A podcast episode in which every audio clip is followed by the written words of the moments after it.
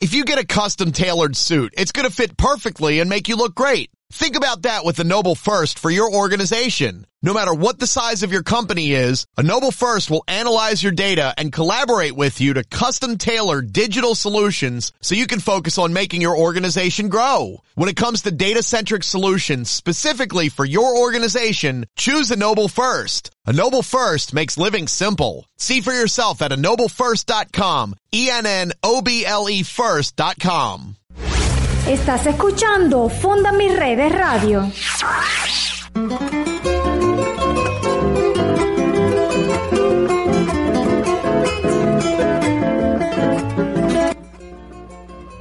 Amigos, estamos de vuelta aquí en Funda Mis Redes Radio, en su Radio Fe y Alegría 105.9 FM. Y aquí seguimos con nuestro conversatorio verde con el profesor José Rafael Lozada, profesor de la Facultad de Ciencias Forestales y Ambientales de nuestra alma mater, también doctor en biología vegetal. Y este segmento realmente lo vamos a dedicar a la problemática ambiental del Estado Mérida. Entonces, claro, es como se cumplen las normativas acá realmente, aquí en Mérida, sobre el desecho sólido, la recolección de basura, se sigue una normativa, se sigue, o sea, ¿cómo podemos nosotros solventar este problema de alguna manera o paliarla? Imperiosa que nosotros en el estado Mérida y, evidentemente para todos los demás estados del país, pero particularmente en Mérida, que nosotros montemos una gran planta industrial de compostaje. Y a mí me parece que eso debería estar en el municipio Sucre del estado Mérida. El municipio Sucre, que tradicionalmente ha sido el receptor de los desechos sólidos, debería transformarse en un municipio que le hace el tratamiento a los desechos sólidos orgánicos y que exporta humus de alta calidad, humus líquido y humus sólido, que evidentemente va a tener un, un, un gran uso y una gran demanda en los desarrollos agropecuarios que tenemos en los alrededores. En el municipio Sucre hay terrenos para eso, hay gente que sabe hacer eso, eso es una tecnología conocida, eso es algo relativamente sencillo. Aquí lo que falta es el liderazgo este, político, el liderazgo gubernamental que tome cartas en el asunto, que llame a los expertos, que hagan el diseño, lo ejecuten, porque miren, de acuerdo a los estudios que ha hecho nuestro colega Carlos Hunsel, el 50% de nuestros residuos sólidos son desechos orgánicos. Es decir, que si nosotros tenemos plantas industriales de compostaje, mire, probablemente estamos, estaríamos resolviendo la mitad del problema de los residuos sólidos. ¿ve? Y con respecto a la normativa, yo creo que tiene que haber modificaciones a las normas.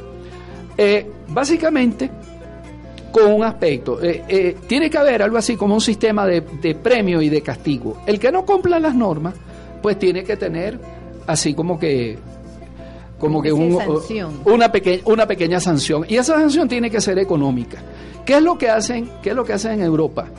A las urbanizaciones donde les hacen un muestreo y están cumpliendo las metas de reciclaje, su factura de, del aseo urbano puede andar en algo así como 30 euros.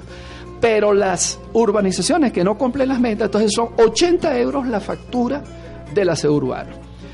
Yo vi directamente que, por ejemplo, la gente que saca su mascota a pasear por las calles y deja el excremento de las mascotas en los parques, las avenidas o en las calles, hay sitios donde la multa es 400 euros y hay otros sitios donde la multa es 3.000 euros. En el País Vasco, 3.000 euros de multa.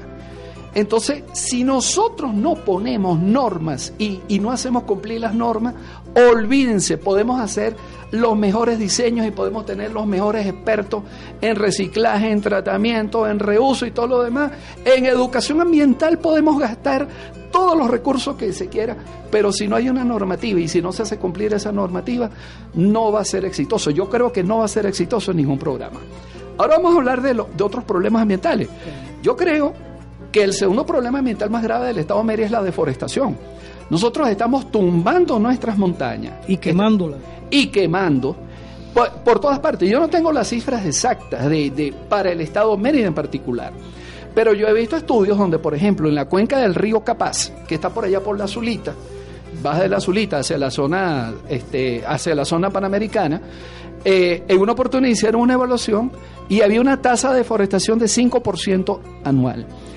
5% anual, usted lo multiplica por 20 años y eso le da 100%. Quiere decir que en un horizonte de 20 años se pueden acabar, si sigue esa, ese ritmo de deforestación, en 20 años se puede acabar con todas las, todas las selvas y los bosques de la cuenca del río Capaz. Nosotros estamos viendo aquí por todas partes cómo se están invadiendo los parques nacionales por urbanismo y, y por uso agropecuario. Estamos viendo cómo los cultivos de papa cada vez se meten más dentro del páramo, acabando con el ecosistema de Frailejón dentro del Parque Nacional Sierra Nevada. Eso puede traer para nosotros consecuencias muy graves, porque el bosque es el que retiene la humedad, el bosque es el que controla el agua que viene de la lluvia, y cuando el bosque se elimina, viene una lluvia torrencial y tenemos una crecida torrencial que puede generar daños, como ya lo hemos visto aquí en la cuenca del Mocotí. Entonces, el bosque es el que regula eso. Entonces, nos estamos haciendo un daño nosotros mismos como sociedad. Y además de las crecidas torrenciales, la eliminación del bosque genera erosión, genera pérdida de suelo. Allá están las cárcavas en, en. Por 500 años de historia de mal uso del suelo nos llevaron a esas cárcavas. Bueno, hoy en día seguimos viendo cultivos en zonas de altas pendientes, a favor de la pendiente entonces dentro de 300 o 500 años más vamos a tener más cárcavas en más lugares. Nosotros, profesor, disculpe que usted habló de la azulita, recientemente tuvimos, se tuvo una experiencia muy, muy grave para el Estado Mérida y para el planeta, porque allí intervinieron en, un sector llamado el Urumal, intervinieron el Parque Nacional y pasaron una carretera donde estaban unos humedales que son zonas de protección mundial. Claro. Entonces, eso Hubo una época en que eso tenía solución y se estaba ejecutando.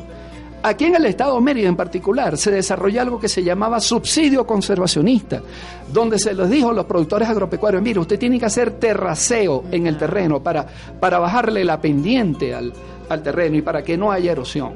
Y el, y el beneficio que obtenía el productor era financiamiento para sistemas de riego, tanques australianos, tubería, financiamiento para fertilizantes. Por favor, eso, eso lo ejecutó Corpo Andes y el Ministerio del Ambiente y el Ministerio de Agricultura y Cría durante muchos años. Aquí había experiencia para eso, aquí hay gente que está capacitada para hacer eso. Pero todos esos programas se abandonaron hace 20, 25 o 30 años. Y entonces ahorita estamos haciendo un uso de la tierra que no es sostenible. No es sostenible lo que estamos haciendo. Y algunas de las consecuencias las vamos a sufrir nosotros mismos, nuestra propia generación, pero también va a haber consecuencias para las generaciones futuras. Esto también, este, también influye en lugares más cercanos. Yo vivo en el conjunto residencial Hechicera y ahí nos están invadiendo, nos están quemando el cerro, nos están quemando el cerro. Y una montaña que nosotros tenemos como una zona protectora, con bosque. Allí hay plantaciones también que la hizo alguien hace muchos años, algún organismo, tal vez CONARE o el Ministerio del Ambiente. Allí hay unos pinos, allí hay unos eucaliptos. Esa zona de ahí la, la están quemando. Entonces, cualquier persona se mete por Santa Rosa, Santa Rosa arriba al final, donde termina la carretera, y mira hacia arriba de la montaña y ve que eso lo están invadiendo. Se meten por aquí, por el barrio de Bellavista, se meten por el caucho, se meten por el rincón, por donde quiera que usted se meta. Van a observar que están invadiendo la zona protectora, que están tumbando bosque en zonas de altas pendientes para hacer urbanismo y, urbanismo o conucos. Bueno, no hay ni permisología ni no hay estudio de la capacidad que tenga una persona porque no se cumplen las leyes. No se cumple tampoco. Mm, profesor, este, ¿alguna alternativa que, se pueda proponer a una solución concreta, sobre todo específicamente en el caso de acá de, nuestra ciudad, de Mérida?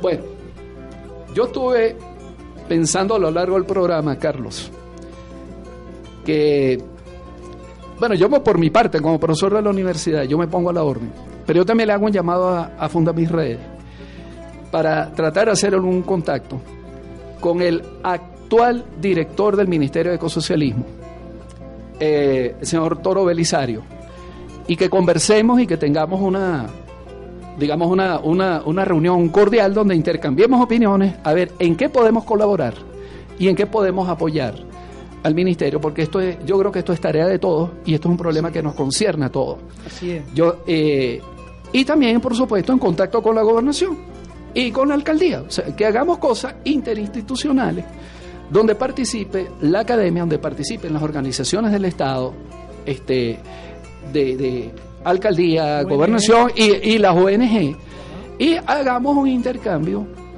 eh, de, sobre un intercambio de opiniones sobre estos problemas y soluciones. Soluciones, porque a, a mí me parece que muchas veces nos quedamos en diagnóstico, pero tenemos que ir a soluciones. Entonces, por eso yo, yo de pronto en el programa pues yo estaba tratando de, explicar mucho lo que yo he visto en otros países que está, que está funcionando e historias y cosas de Venezuela que yo vi que estuvieron funcionando en una época. Eso hay que rescatarlo. Bueno, indudablemente que el profesor Lozada va a tener que tener otra otra visita aquí a, este programa. programa. Muchísimas gracias, profesor Lozada, por haber estado con nosotros compartiendo acá en Fundas Mis Redes Radio. Eh, Fundamiredes Radio, Radio se une a la campaña Un cuaderno para Fe y Alegría. Fe y Alegría se prepara para un nuevo año escolar. Queremos garantizar un cuaderno y un lápiz para cada uno de los estudiantes de los centros educativos. Es por eso que lanzó la campaña Un cuaderno para Fe y Alegría. ¿Cómo puedes colaborar? Donando cuadernos y útiles escolares. Los puedes traer a la oficina acá en Mérida. Estamos en la avenida 4 con calle 18 y 19 casa 18-15 en la parroquia, calle Galeano número 4-105.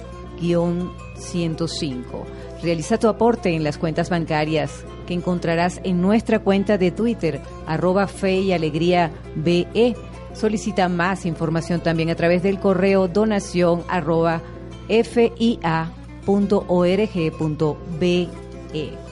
Y amigos, pues llegamos al final del programa de hoy. No, sin antes decirle que si usted no pudo o no tuvo ocasión de, escuchar el programa, pues esta presentación será también diferida, la van a, a, retransmitir hoy a las 10 de la noche acá en Fe y Alegría 105.9 FM. Les invitamos también para que nos sintonicen el próximo miércoles de 10 a 11 de la mañana acá en Radio Fe y Alegría. Carlos, algunas palabras finales. Bueno, yo quiero invitar a todo el pueblo de Mérida y a todos los, que, eh, los que quieren el ambiente y una ciudad distinta para el próximo miércoles a las 3 de la tarde en la sala Spidetti Dini, eh, Briseño y Ferrine, perdón, del Centro Cultural Don Tulio Febre Cordero para un acto donde vamos a estar presentando a las 3 de la tarde eh, el Plan País en materia de residuos de desechos sólidos para el Estado Mérida. Eh, esto abre la apertura para lo que acaba de expresar el profesor Lozada eh, bajo estos foros. Este será el primero y pronto estaremos colocando un nuevo foro sobre los problemas ambientales donde podremos tener la oportunidad de invitar a toda esta gente para seguir continuando dando los pasos a esta materia. Bueno, nos despedimos ya. Si llegamos al final, cerramos. Laboramos para ustedes en la dirección de la estación la profesora María Eugenia Escalante, coordinación de la radio el licenciado Héctor Ruiz Cortés, operador Javier Mercado y quien estuvimos al frente de los micrófonos el ingeniero forestal Carlos Unsen presidente de Funda Mis Redes y Fanny de Jesús con el número de Colegio Nacional de Periodistas 13416, Producción Nacional Independiente 14016. Les deseamos a todos que tengan un buen día por parte de la Fundación Ambiental para el Manejo Integral y Sostenible de los Residuos y Desechos Sólidos, formando ciudadanos ambientales y ciudades sustentables. Será hasta nuestra próxima entrega. Chao, chao.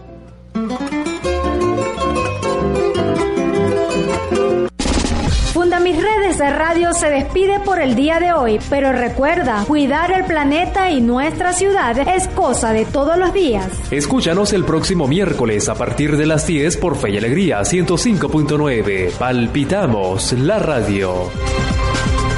¿No se merece tu familia lo mejor? Entonces, ¿por qué no los mejores huevos? Ahora, Egglands Best están disponibles en deliciosas opciones. Huevos clásicos, de gallina libre de jaula y orgánicos de Egglands, que ofrecen un sabor más delicioso y fresco de granja que le encantará a tu familia. En comparación con los huevos ordinarios, Egglands Best contiene la mejor nutrición como 6 veces más vitamina D, 10 veces más vitamina E y el doble de omega 3 y B12. Solo Egglands Best. Mejor sabor, mejor nutrición, mejores huevos. Visita egglandsbest.com para más información.